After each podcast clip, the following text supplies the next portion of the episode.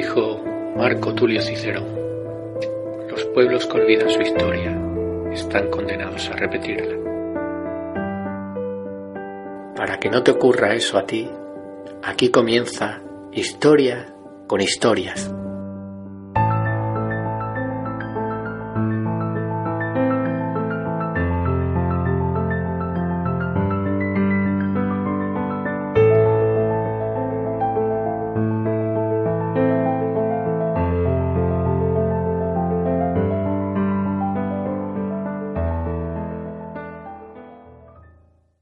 Hola a todos, mi nombre es Fran y aquí estamos de nuevo con otro capítulo de Historia con Historias. El podcast de hoy lo voy a dedicar a Juan Modesto, un personaje cuya vida podría llevarse perfectamente al cine y que de hecho ya ha sido plasmada por Javier Reverte en una novela titulada Tiempo de Héroes.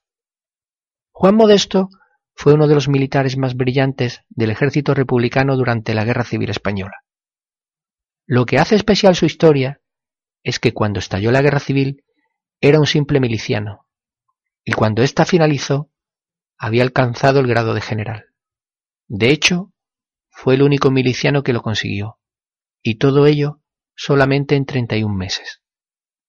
Su verdadero nombre era Juan Guilloto León, pero adoptó el seudónimo modesto, que era uno de los apodos por los que era conocido en el Partido Comunista durante su trabajo en la clandestinidad.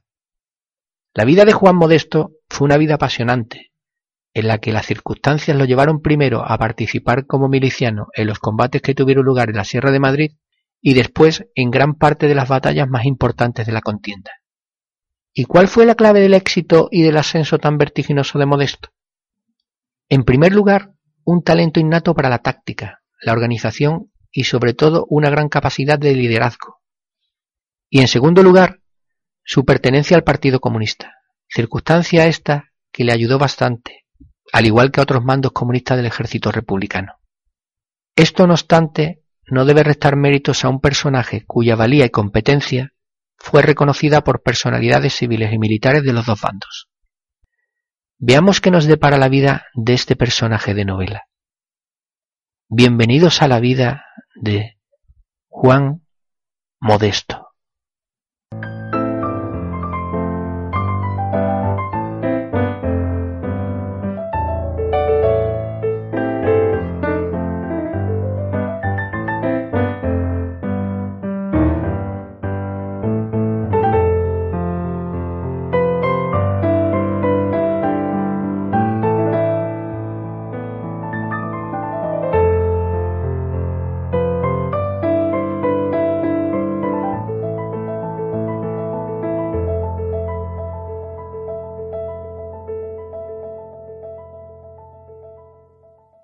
Juan Guilloto León, que era su verdadero nombre, nació en el puerto de Santa María, en Cádiz, el 24 de septiembre de 1906. De familia obrera, era el mayor de ocho hermanos. Su padre era arrumbador en una bodega y su madre costurera. Durante su infancia estudió en su casa desde los cinco a los ocho años y ya en el colegio desde los, desde los ocho hasta los once años. Tras abandonar el colegio a esta edad, comenzó a desempeñar varios trabajos, como por ejemplo en una bodega, posteriormente estuvo en una farmacia, de botones en un casino y finalmente en una aserradora. Cuando le llegó la edad reglamentaria, marchó a Cádiz para realizar el servicio militar. Allí tuvo un altercado con un sargento, altercado que consistió que Modesto estaba de centinela y se le acercó un sargento y le dio un pisotón. Entonces Modesto le pegó un culatazo en la cabeza al sargento. Por este incidente no le ocurrió nada, quedando libre de culpa. Pero para evitar sufrir represalias por parte del sargento, pidió cambio de destino a África. El cambio de destino le fue concedido y fue destinado al cuarto grupo de regulares en la ciudad de Alcazarquivir, donde fue ascendido al empleo de cabo. Una vez en África, siguió teniendo problemas y fue arrestado en numerosas ocasiones. En uno de estos arrestos fue degradado del empleo de cabo. Al finalizar el servicio militar, regresa al puerto de Santa María y comienza a trabajar en la fábrica de Metalgraph. Es aquí donde entra en contacto con algunos compañeros que forman parte del Partido Comunista y junto a ellos participa activamente en la creación del Socorro Rojo local. El Socorro Rojo era una entidad creada por el Partido Comunista que se encargaba de dar apoyo social y económico a los más necesitados. En el año 1930 ingresa en el Partido Comunista. Tras instaurarse la República en el año 1931, es elegido por sus compañeros responsable local del Partido Comunista. A partir de ahí fue subiendo puestos en el partido, primero en su estructura provincial y después en la regional. En abril de 1933 marcha a Madrid llamado por la dirección del partido. En mayo de ese mismo año conoce a Dolores Ibarruri, la pasionaria, la cual le causó una profunda impresión. En julio del mismo año fue enviado por el Partido Comunista a la Unión Soviética, donde recibiría formación política y militar en la Academia Militar Frunze del Ejército Rojo. A su vuelta a España a finales de 1933 el Partido Comunista lo nombró enlace con los jefes y oficiales del ejército y fuerzas del orden público. Tomó parte en la organización de las milicias comunistas, de las que llegó a ser nombrado el responsable nacional. Estas milicias, denominadas milicias antifascistas, obreras y campesinas, y conocidas como MAOC, fueron creadas para la protección de los dirigentes comunistas y como fuerza de defensa contra agresiones de otros grupos como Falange Española.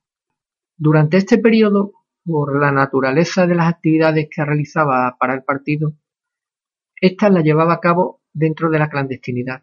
De hecho, como él dice, no tenía relaciones ni con sus familiares. En este momento es cuando empieza a usar diferentes seudónimos para esconder su identidad, como por ejemplo Sevillano, Galleguito, Patrón, Modesto. Este último sería el que finalmente adoptaría permanentemente. Al estallar la guerra civil, se encontraba en Madrid y participó junto a milicianos de las MAOC en el asedio y asalto del cuartel de la montaña. Seguidamente, durante el mes de agosto, participa en los combates en la Sierra de Madrid, donde es herido en una mano. Modesto se distinguió especialmente en las luchas a lo largo del río Tajo, destacando sus intervenciones en Talavera, Santa Olalla, Toledo o Yescas. En septiembre de 1936, las milicias comunistas pasaron a formar parte de lo que se llamó el Quinto Regimiento de Milicias Populares, unidad militar creada por el Partido Comunista que se convirtió en escuela de futuros líderes militares y oficiales del Ejército Popular de la República. Modesto fue uno de los organizadores y primeros comandantes del Quinto Regimiento, junto con Enrique Lister y Carlos Contreras. En el mes de noviembre volvió a destacarse durante la defensa de Madrid, donde es herido de gravedad y tiene que ser evacuado del frente. El 31 de diciembre de 1936, el general Miaja le encargó el mando de la cuarta división, situada al oeste de la capital. Fue su división la que soportó la ofensiva franquista el 3 de enero de 1937. Su siguiente destino será el Jarama.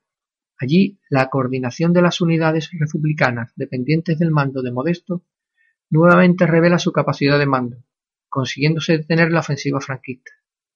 Tras los combates del Jarama y su destacada participación, fue ascendido a teniente coronel.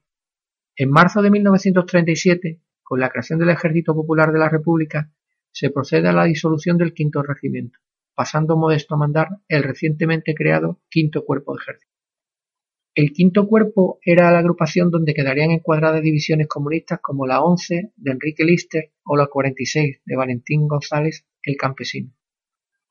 El 6 de julio de 1937, Modesto y su cuerpo de ejército participan en la ofensiva republicana de Brunete, que tenía como objetivo detener la ofensiva de las tropas nacionales en el norte, obligando a Franco a trasladar tropas a Madrid desde el frente del norte, y también a alejar tropas nacionales que intentaban cercar Madrid.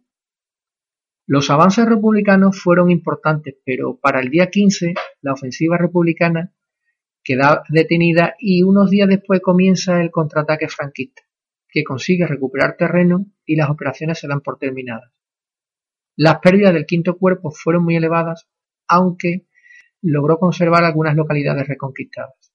No obstante, la actuación de Modesto durante la batalla recibió el reconocimiento de políticos y mandos republicanos. De hecho, el presidente de la República, Manuel Azaña, escribiría en su diario en referencia a los jefes de milicias. No pueden remediar su incompetencia.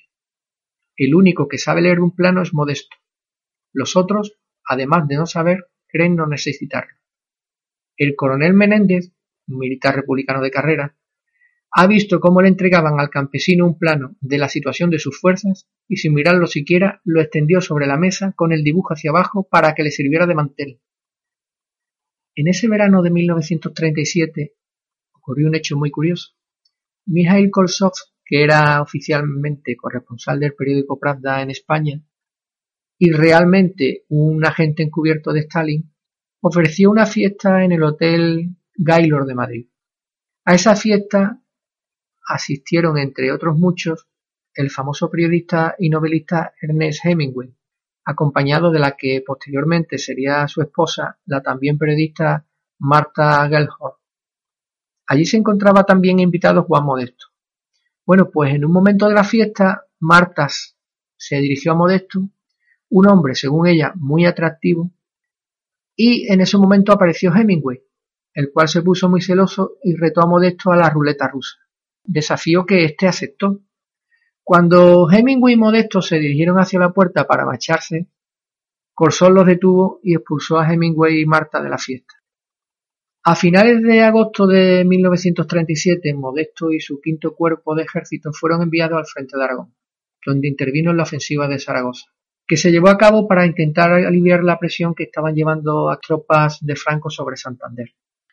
Lo que al principio había comenzado como una lucha por Zaragoza acaba convirtiéndose en una batalla por Belchite, una pequeña localidad que había quedado cercada el primer día de la ofensiva y que mantuvo una fuerte resistencia frente a lo mejor del ejército popular. El 6 de septiembre los últimos defensores de Belchite se rinden y las operaciones quedaron finalizadas. Modesto intervendría en las últimas fases de la batalla de Teruel. Esta plaza había sido conquistada por los republicanos el 7 de enero de 1938 tras dos semanas de cerco por sus tropas. A finales de febrero las tropas de Franco contraatacaron y recuperaron la ciudad. Después de los combates de Teruel se produjo la gran ofensiva de Franco en Aragón y con ello la retirada de todas las divisiones republicanas hacia Cataluña y Levante.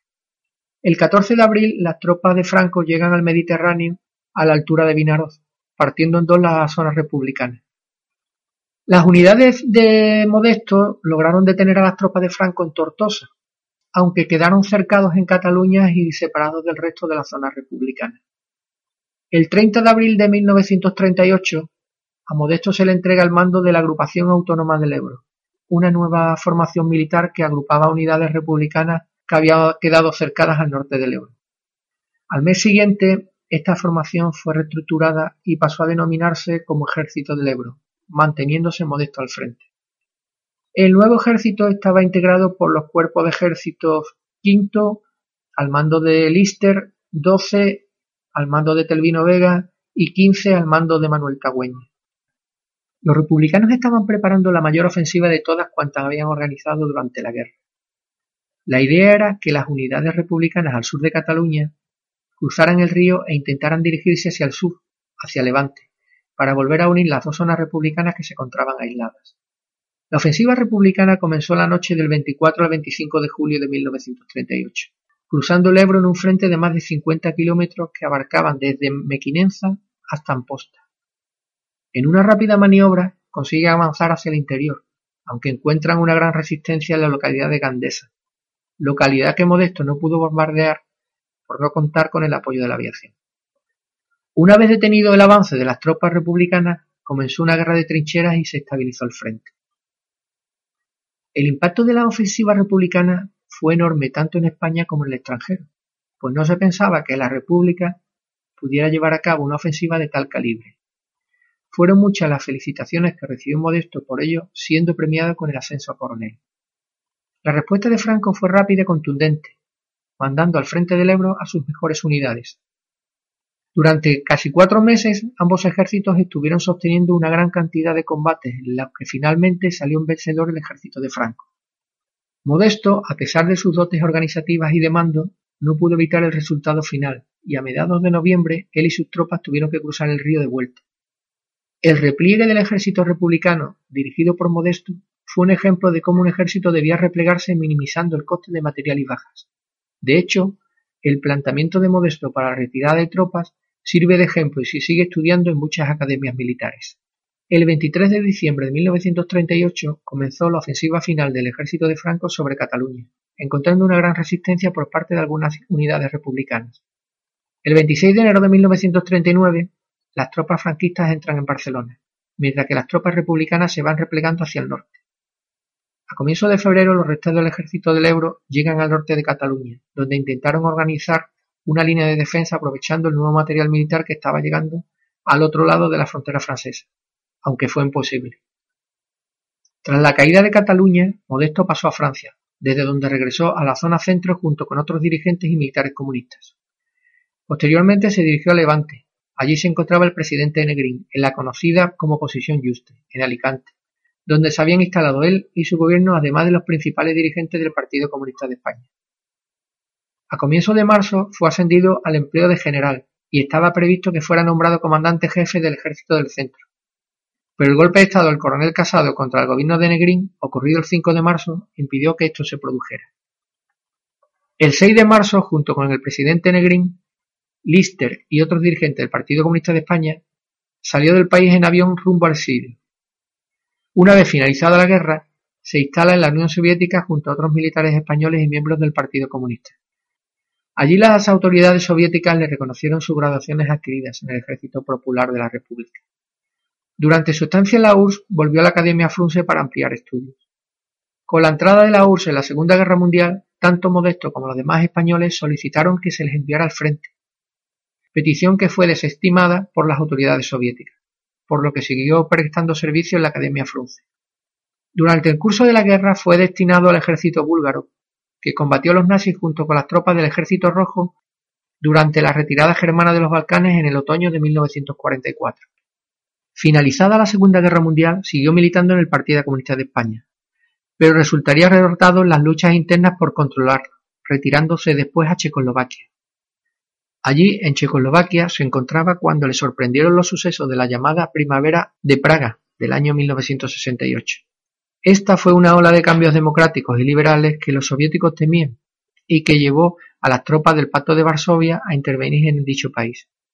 Al igual que muchos checoslovacos, Modesto se opuso a la entrada de los tanques soviéticos en Praga. Al año siguiente, en 1969, fallecía en la capital checoslovaca. En 1980 sus restos fueron trasladados al Cementerio Civil de Madrid, en un alto multitudinario al que asistieron destacados líderes del Partido Comunista de España, como Santiago Carrillo. Hasta aquí hemos llegado con la vida de Juan Modesto. Espero que os haya gustado y os invito a próximos capítulos de Historia con Historias. Recordad que Historia con Historias está en Facebook, donde podéis dejar vuestros comentarios y sugerencias.